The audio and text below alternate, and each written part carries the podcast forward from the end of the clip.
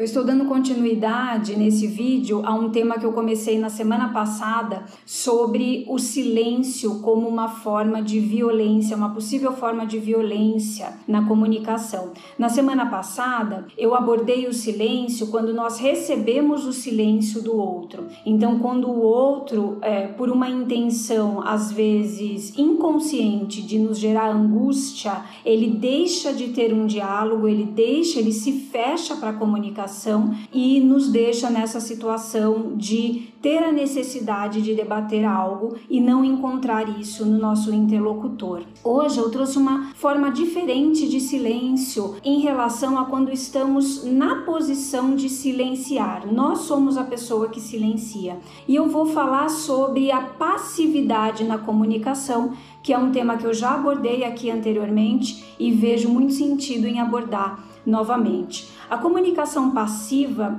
é aquela comunicação em que eu me calo diante de algo que precisa ser falado. Muitas vezes nós tomamos essa atitude de não falar, de silenciar, por medo do conflito, por enxergar o conflito como algo necessariamente negativo. E essas pessoas que têm uma tendência à passividade na comunicação, elas podem ser vistas como pessoas controladas emocionalmente ou até como pessoas boazinhas. Mas quando eu me calo diante de algo que precisa ser falado, isso não significa necessariamente um controle emocional da minha parte. Ao contrário, significa que eu não estou conseguindo lidar com meu, meus, meus processos internos a ponto de me posicionar, a ponto de me encorajar para falar algo que eu sei que vai gerar um conflito, sim, mas que eu tenho condições, inclusive emocionais, para lidar com esse conflito. Então, quantas vezes você se calou diante de algo que precisava ser falado? Quando eu tomo a atitude de me calar, de silenciar nessas situações, eu posso prejudicar não somente a mim, mas toda uma rede de pessoas.